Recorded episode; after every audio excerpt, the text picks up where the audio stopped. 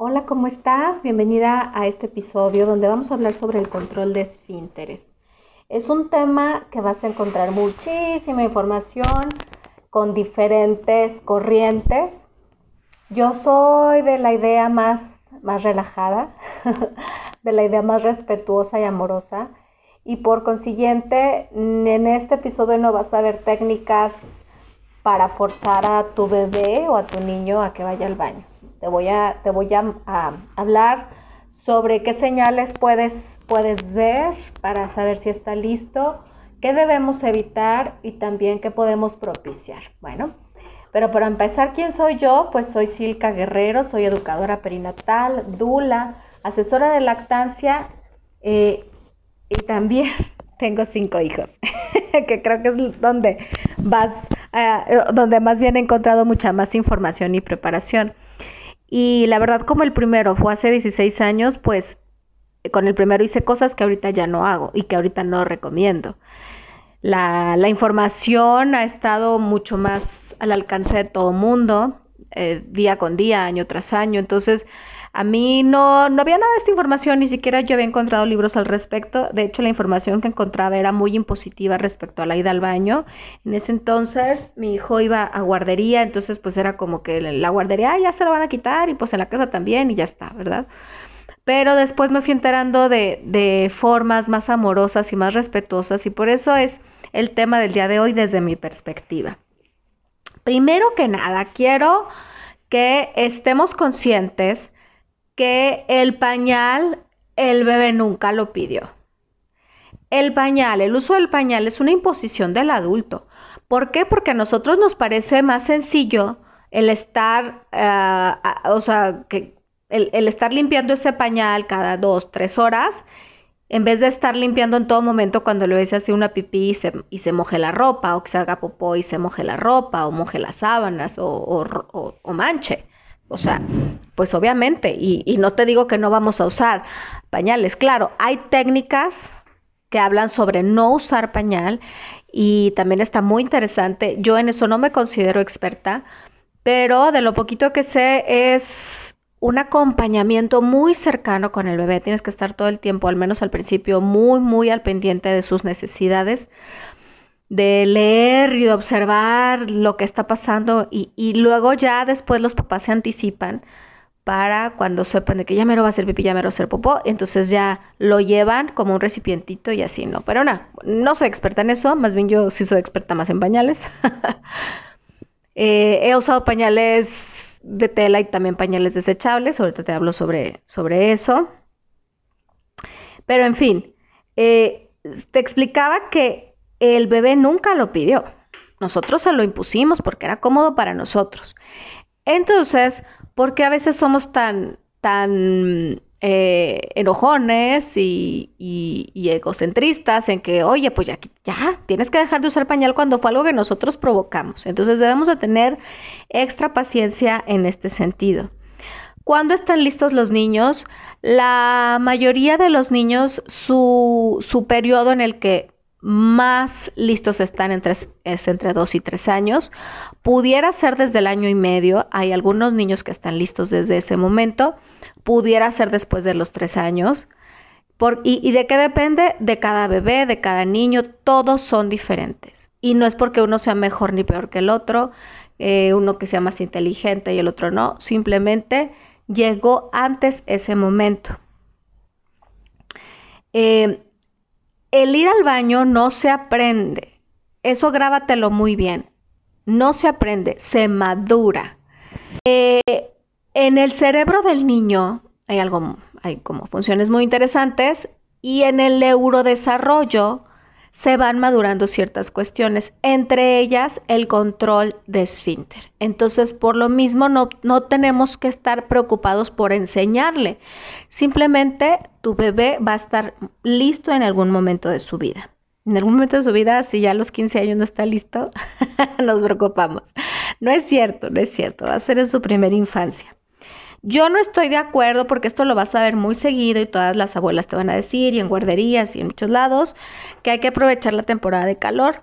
Porque qué tal que en la temporada de calor tu niño no está listo. Entonces, ¿para qué lo forzamos a, que sea en temporada de calor? A lo mejor en temporada de frío está listo. A mí me quedó muy claro porque mi segunda hija, ya, ella es de diciembre y yo quería aprovechar la temporada de calor. Hice ese error en octubre. Me dije, me voy a encerrar un fin de semana, como mucho, mucha gente te dice. Me encerro un fin de semana, ponle guaraches, ponle ropita que puedan mojar y ensuciar y vámonos. Y, estuve, y fue un semana de, fin de semana de locos. Ella no estaba lista para hacerlo. Ella estuvo lista hasta los dos años completitos y eso fue en diciembre. Era una temporada de frío, pero su cerebrito en ese momento dijo, ya, ahora sí, vamos a hacerlo. Entonces no tiene caso que estés como que, ay, frío, calor o no sé cuánto. No, ni al caso. No te preocupes por eso. Eh, uno de los errores más comunes que hacemos los padres es extra intervenir, o sea, queremos intervenir demasiado, es como que es que necesito que ya pase, que ya lo haga, o sea, nos, nos da mucha ansiedad, entonces queremos hacer muchas cosas y no, la verdad, relájate, relájate, ese momento llegará y vas a hacer muy poquitas cosas cuando ellos estén realmente listos. No hay que hacer regaños ni castigos, no hay que comparar, ni siquiera premiar. No tiene caso que le estés dando un dulce cada vez que hagan en la nica o que ya haya avisado. No tiene caso. Vamos a nada más a estar al pendiente de esas señales y a, poder eh, hacer caso ¿no? a, esos, a esos que nos está diciendo el bebé. Si vamos a suponer que tú pensaste que estaba listo o lista y empezaste, dices, no, creo que sí. Y luego te das cuenta que fueron tres días de terror, realmente no estaba listo, o sea, todo el tiempo se hizo en la ropita, eso le causaba mucho estrés al bebé, a ti también, limpia y limpia, y dices, ¿qué es esto? O sea, no, no, bye. Pues entonces bye. O sea, no estaba listo, perfecto, te detienes, esperas hasta que realmente esté totalmente listo. Porque he visto también mucha gente que dice, no, ya que empezaste, ya no hay vuelta para atrás. O sea, no, ya, no, sí hay vuelta para atrás, no te preocupes. A lo mejor te equivocaste en el momento que tú pensabas que era lo correcto. Ah, bueno, no pasa nada, nos esperamos un poco más y ya llegará ese momento. Procura programar o, o procurar el ponerte más, más preparado para, para todo esto, no precisamente cuando están pasando por momentos difíciles, o sea, cuando empiezan a ir al cole, cuando están eh, en un cambio de casa, ¿no? Todo eso, vacaciones, claro que no, o sea, todo lo que sea fuera de nuestra rutina y de nuestra comodidad, pues entonces para nada, ¿no? Inclusive aunque tuvieras que esté listo, pero están, están teniendo un viaje ya el, en cinco días, checa si es lo adecuado. O sea, porque si tú ves que no, de un día para otro realmente lo dejó, ok. Pero si todavía tienen muchos accidentes, va a ser muy frustrante tener un viaje bajo estas condiciones. Entonces, de preferencia, busca como días totalmente rutinarios de tu vida. Ahora sí, ¿cómo, ¿cuáles señales nos indica que tu baby ya está listo? Bueno, eh, que tiene una mayor comunicación. Hay niños que, que este nivel de comunicación lo adquieren muy pronto y otros después. Y eso influye para que tu bebé pueda expresarse sobre me siento así, creo que creo que ya no quiero esto, que entienda perfectamente todo y que se dé a entender, ¿no? Eso es eso es algo importante. A mí me pasó, mamás, con mi último baby yo lo veía como muy atrasadito en muchas cosas, inclusive hasta me llegué a preocupar un poco, la verdad, siendo súper honesta. Ya tenía un año, cinco meses y seguía arrastrándose. Él nunca pudo gatear. Creemos que tiene como una cosita, una hernia en, en pues, cerca de una costillita y que eso tal vez le dificultó mucho el, el movimiento en cuatro, que eso que eso dije, bueno, me relajé porque él era muy feliz, se arrastraba en las pompas y no pasó nada. Después hablaremos sobre el gateo. Eh, pero me di cuenta que al año cinco meses como que estaba todavía como muy bebecito recién nacido. O sea, casi no se movía, o sea, se veía un niño feliz, pero, pero así nada más balbuceaba. Yo, los, yo notaba muy atrasadito, inclusive en lenguaje también. O sea, mamá, papá y párale de contar, era mínimo lo que expresaba. Y de un momento a otro fue, fue increíble porque cumpliendo el año seis meses, o sea, de verdad de un momento a otro empezó a hablar infinidad de cosas, empezó a caminar y empezó a controlar esfínter. Todo ocurrió al mismo tiempo. Eso fue, o sea, de mis cinco hijos, fue el único que tuvo ese avance de un momento a otro y de muchas cosas. Supongo que a él le pasó que su neurodesarrollo tuvo un incremento importante en ese momento. Y pues como que, wow, ¿no? O sea, qué padre, estábamos todos súper, súper contentos, inclusive por la ida al baño, yo no me la creía, dije, ay, mira, pues pues ya me está avisando que pipí, pues, pues lo llevo, ay, sí hizo, ay, pues también Popó me avisó, lo llevo, ay, pues también, ¿verdad? Estaba yo muy extrañada porque se me hacía muy pequeñito y más porque aparte traía como estas referencias de, de que no está avanzando tanto en general. Y ahorita es un niño súper, súper inteligente, pero bueno, me da, me, ahora me doy cuenta que es completamente neurológico. Cuando se empezó a comunicar, cuando empezó a avanzar y todo, híjole, o sea, eso eh, avanzó Totalmente. De hecho, por lo mismo te recomiendo que veas un documental que se llama Babies. Está en Netflix. Es un documental que habla sobre muchas cosas de los bebés y también sobre esto, de cómo el gateo, la caminada, influyen en muchos procesos madurativos también. Entonces vale la pena que le des una revisadita porque lo explican súper bien, con gráficos y científicos y todo, ¿no?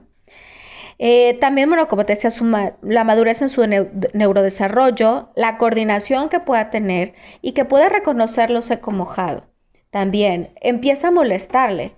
Porque hay bebés chiquitos que pueden traer el pañalón lleno de pipí y andan jugando y como si nada. Y hay otros que realmente les causa molestia. Entonces, pues obviamente eso también influye.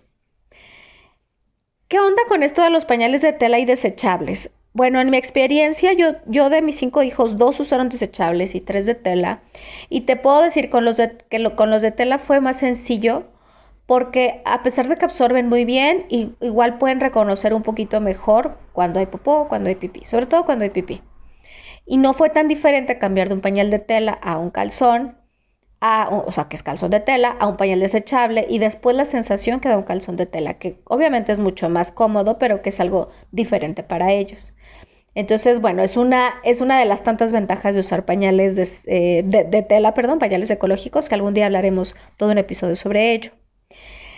Lo que tienes que hacer realmente es tener un acompañamiento muy amoroso, como te dije, no forzarlo. Si tú ya ves que está dando esas señales, aprovechalo. Tampoco vamos a, reprimirlo. No un bebé que ya está dando señales, pues hay que hacerle caso.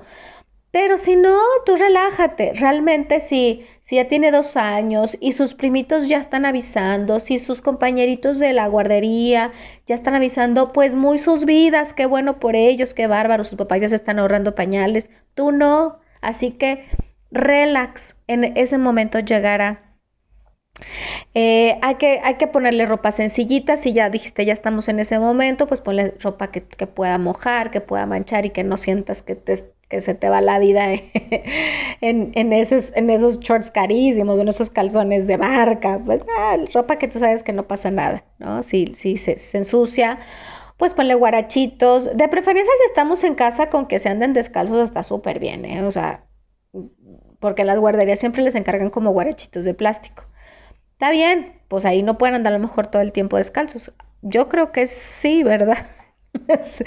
Desde otra perspectiva, yo si tuviera guarderías sí los traería descalzos, pero bueno, también este es otro tema de la importancia de que los niños en su primera infancia anden descalzos, pero bueno. Eh, eh, fíjense, ah, bueno, voy a hacer un pequeño paréntesis porque cuando mi hijo mayor estaba, estaba chiquitito, de hecho en guardería precisamente, y, y me, me exigían que lo mandara con zapatos. Qué cosa tan eh, difícil para él. Fíjate, su instinto le decía que no estaba bien usar zapatos y decían que todo el tiempo se los quitaba y regresaba de la guardería, yo, bueno, yo lo recogía y, tenía los zapatos encintados para que no se los quitara. ¡Qué cosas! ahorita, ahorita si, si, lo veo me desmayo. En ese momento decía, no sabía nada, ¿verdad? Y yo, ay, ok, bueno, pues ni modo, sí, está bien. Pero ahora que los digo, ¿por qué? ¿Por qué los forzan a hacer algo que su cuerpo no, no acepta, ¿verdad? Pero bueno, en fin. Eh, podemos limpiar juntos, que, que, vean la consecuencia de esto. Eh, así como que, ah, bueno, te hiciste pipí, ok, te cambiamos, te limpiamos y tener un pequeño trapeadorcito, ayúdame a limpiar, eh, o vamos a juntos a, lavar este calzoncito. A lo mejor te va a ayudar mínimo, la verdad, y puede ser hasta más tiradero Recuerda que no es que estemos contratando al bebé para limpiar, estamos enseñándole la consecuencia de lo que acaba de pasar. Y a lo mejor eso lo va a hacer reflexionar sobre, ay, o sea, yo, o sea, a mí me da flojerita y pasa esto.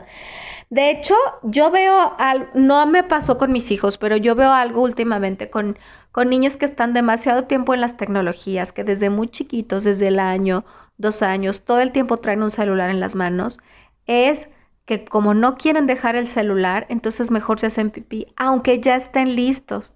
Es otra de las muchas razones por las que no debemos de darle dispositivos a nuestros hijos de manera tan, tan pequeñitos, ¿no? Yo se los doy en emergencias, la verdad. Me ha tocado que tengo mucho trabajo y digo, bueno, tengo que sacar esto al quite y vámonos. O en momentos donde eh, me, acuerdo tenía una cita de trabajo, una cita preparto, me los tuve que llevar a, a, mi oficina, mis hijos todos estaban ahí conmigo, mi esposo estaba súper trabajando, creo que andaba de viaje, mi, mi, asistente se fue temprano, tenía un bronco no Dije, bueno, y sí, ahí les presté el celular, claro, pues dije, para que me dejen continuar con mi entrevista, media hora y se acabó. Pero en general no es algo que yo acostumbré a hacer. Entonces, eh, si están chiquititos, son muchos dos años y entre ellos el que les da flojerita ir a hacer pipí por estar tan entretenidos con la pantalla. Eh, tenle una vacinica ahí en, tu baño. Eh, puedes ponerla desde antes, o no precisamente cuando ya lo decidiste, sino a lo mejor dices, bueno, desde el año se la voy a poner, chance y pega. Funciona muy bien cuando ven a otros hermanos mayores hacer en la nica, ¿verdad? Ya se da una idea para qué sirve. También puedes poner un adaptador al baño, a tu baño normal, pero le pones un banquito para que pueda alcanzar. Es importante que ellos tengan independencia de ir cuando, cuando se les antoje. Para los niños hombres hay unos como... Eh, ay, no sé cómo se llama, pero parecen así como urinarios que se ponen también en el baño como, que se les pega. También están padres.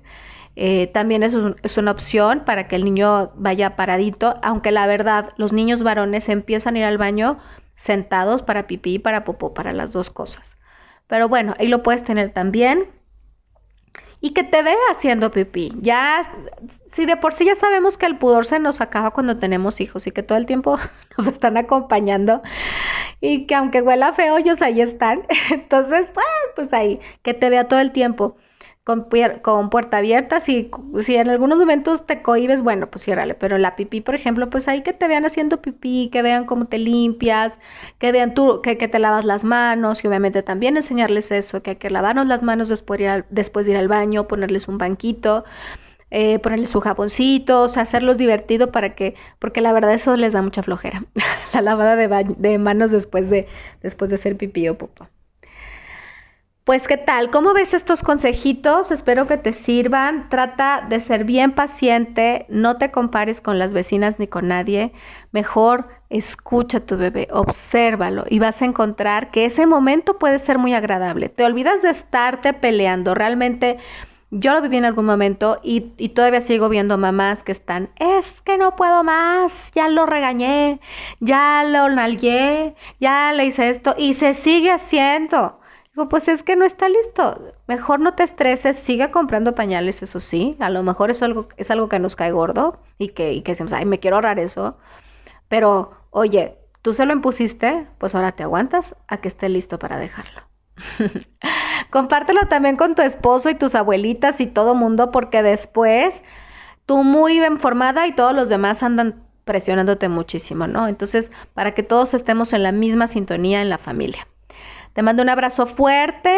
Eh, te invito a que veas mis redes sociales, Silka Guerrero Coach de Maternidad en Facebook y Silka Coach Maternidad en Instagram, donde subo pues bastante información y consejitos y todo relacionado al embarazo y la maternidad. Un abrazo bien fuerte, nos vemos pronto. Bye bye.